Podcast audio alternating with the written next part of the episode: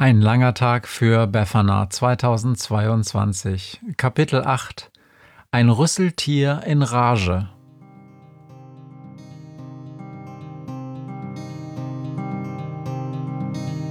Wenn der Wind einsam durch die Straßen fegt, wenn die kalte Nacht sich auf die Häuser legt, wenn in Fenstern Weihnachtsschmuck ins Dunkel scheint, dann sind Befana und ihre Maus nicht weit.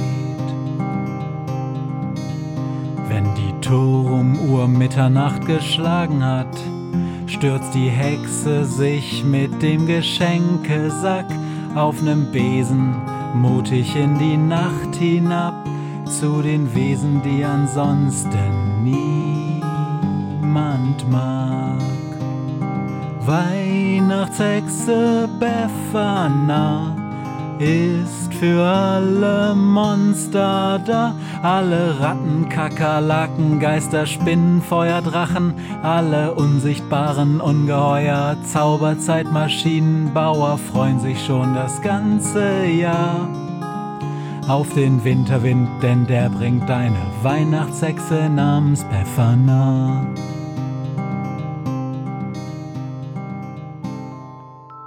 Es piept und blinkt, die Krähe sitzt im Flur mit sehr viel Blut bespritzt und im OP brüllt lange schon in schrillem Ton ein Mastodon. Die Vogelscheuchenschwester rennt an ihm vorbei, oh nein, sie flennt und scheint sich nicht mehr einzukriegen, um sie her 1000 Fliegen, summend ins Gespräch vertieft, kein Zweifel, hier lief etwas schief. Im Flur sitzt auch mit kreidebleicher Miene Martha, ihres Zeichens Taxifahrerin aus Freude, nur nicht heute, liebe Leute. Krah, ruft Günther. Welche Hektik und das nur der Dialektik einer Zeitverschiebung wegen. Apropos, da hinten regen sich schon wohlbekannte Krallen einer Katze, deren drallen Körper Günther nun fixiert. Schrödinger! ruft er und stiert böse auf die Miezekatze.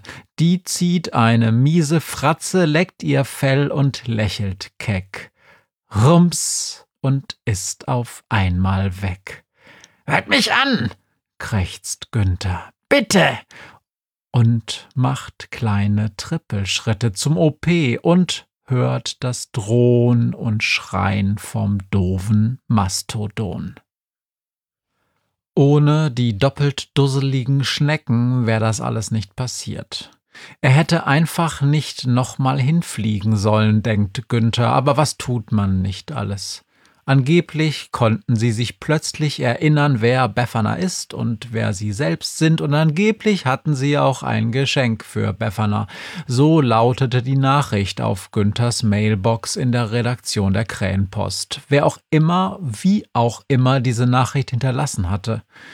Aber sei's drum. Günther war mal hingeflogen und wurde, als er zwischen ihnen im sumpfigen Marschland landete, nur sehr ausdruckslos angestarrt.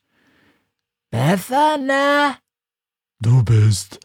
Ich hab keine Zeit zum Spielen, ich muss denken. Du bist. Und wer bist du? Günther hatte sich sogar noch ein wenig umgeschaut. Vielleicht hatten die Schnecken Beffanas Geschenk irgendwo abgelegt und vergessen. Aber Günther fand nur braunes, matschiges Gras und noch mehr Schnecken. So ein Reinfall.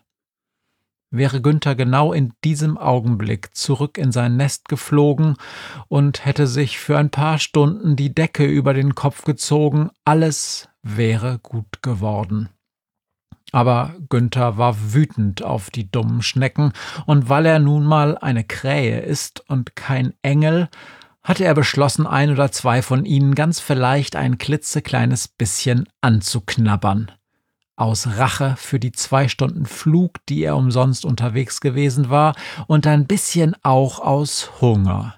Schnecken schmecken furchtbar, aber Vögel sind nun mal keine Vegetarier. Zumindest Günther nicht. Und irgendwann muss auch ein Günther mal essen, denn der Kuchen vom Vortag hielt auch nicht ewig vor. Eine hastig und mit geschlossenen Augen heruntergewürgte Schnecke später jedenfalls war es dann passiert. Es machte Rums und Schrödinger saß auf Günthers Kopf und allem anderen auch. Günther, rief Schrödinger, sehr gut. Das ist mal eine Punktlandung. Miau. Hast du Zeit? Du siehst aus, als hättest du Zeit. Aber wie kriege ich dich jetzt dahin? Hast du zufällig eine Zeitmaschine? Miau. Warte mal, irgendwo hab ich doch eine gesehen, gesehen. Hui, das ist lange her und weit weg, aber egal. Warte hier, wir brauchen nur eine Wegbeschreibung. Dann war Schrödinger wieder weg, aber nur kurz.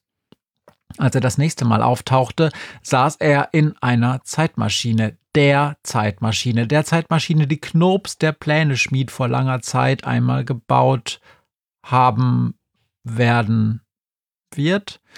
Günther hatte es vergessen. Aber er hatte auch keine Muße darüber nachzudenken, denn Schrödinger war nicht alleine gekommen, sondern saß vollkommen eingequetscht am Steuer der Zeitmaschine neben einer griesgrämig aussehenden Frau und, tja, tatsächlich einem Mammut. Mastodon, röchelte das Mastodon näselnd. Wir bevorzugen Mastodon, ganz egal, was die WissenschaftlerInnen sagen.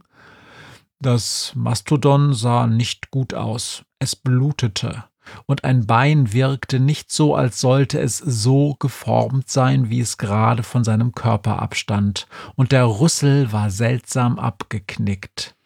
Miau, die Kurzversion ist die, sagte Schrödinger.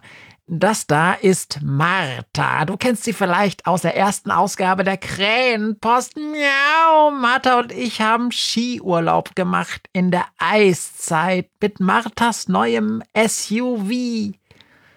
Jeep, sagte Martha, als würde das irgendwas besser oder zumindest logischer machen. Miau, und da ist uns dieses Mastodon vors Auto gerannt. Miau.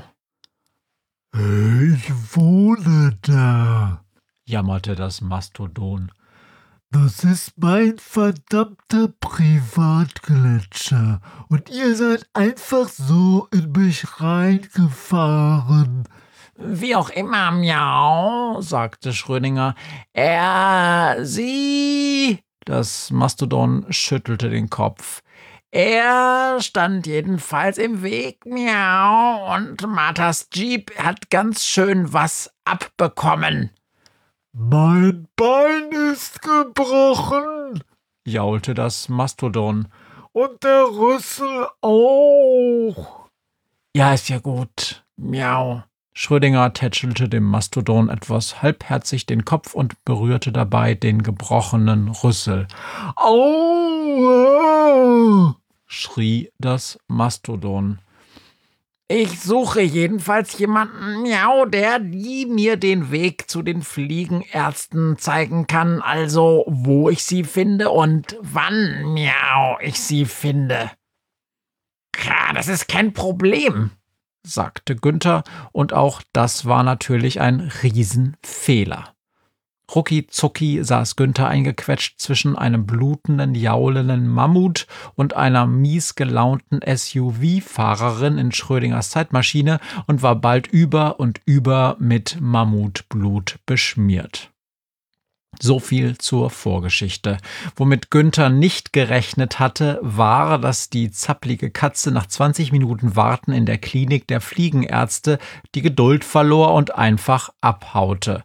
Schrödinger schnupperte ein wenig in der Luft herum, sagte so etwas wie Miau, war ich hier schon mal? Es riecht nach Ärger. Bums und war verschwunden.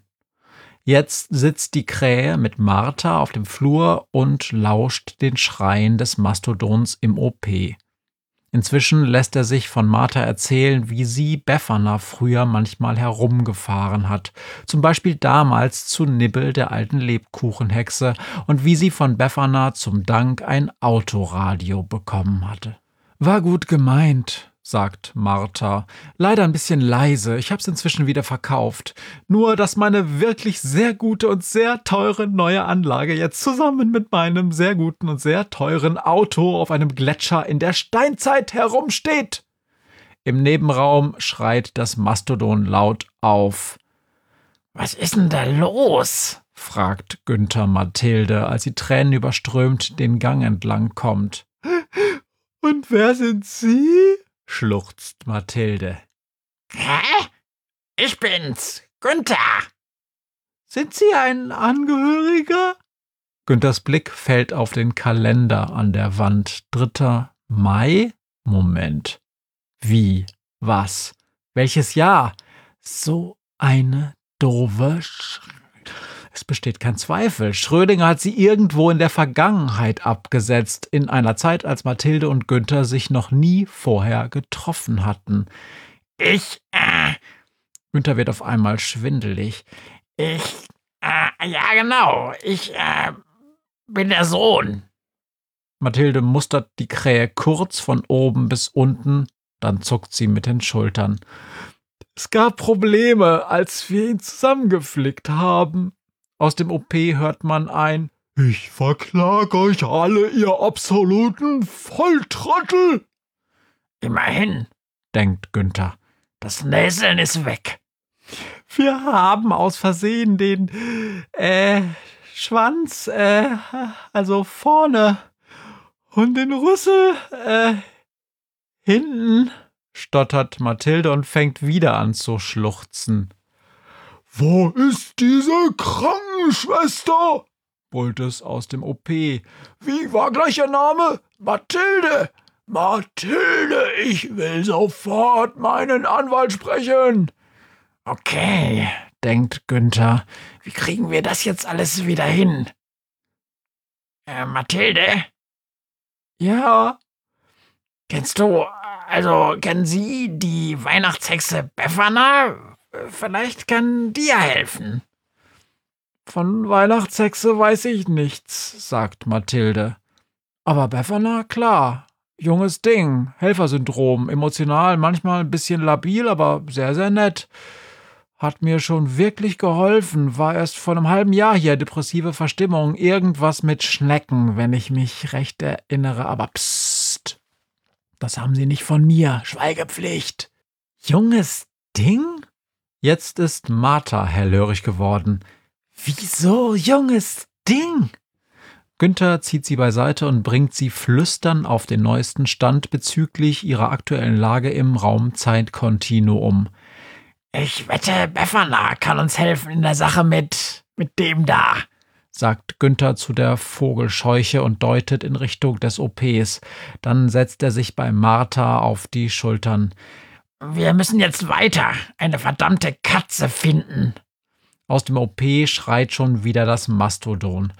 Mathilde, ich habe mir deinen Namen gemerkt, Mathilde, und ich verspreche dir, ich verklage dich und deine Fliegen von hier bis Alaska und wieder zurück. Bereits im Gehen begriffen, wendet sich Martha noch einmal zu Mathilde und steckt ihr eine Visitenkarte zu. Tun Sie mir einen Gefallen, ja? Wenn Befana hier vorbeikommt, geben Sie ihr die Karte und sagen Sie ihr, wann immer sie mal eine Fahrerin braucht, sie muss nur anrufen. Sagen Sie ihr das? Martha fährt sie überall hin, auch bis ans Ende der Welt. Dann lassen sie die verwirrte Vogelscheuche Mathilde in der Klinik der Fliegenärzte zurück und treten an die frische Luft. Seltsam, sagt Günther. Es ist fast, als könnte ich den Nordwind riechen, Potzblitz. Es duftet nach Schnee und Abenteuer.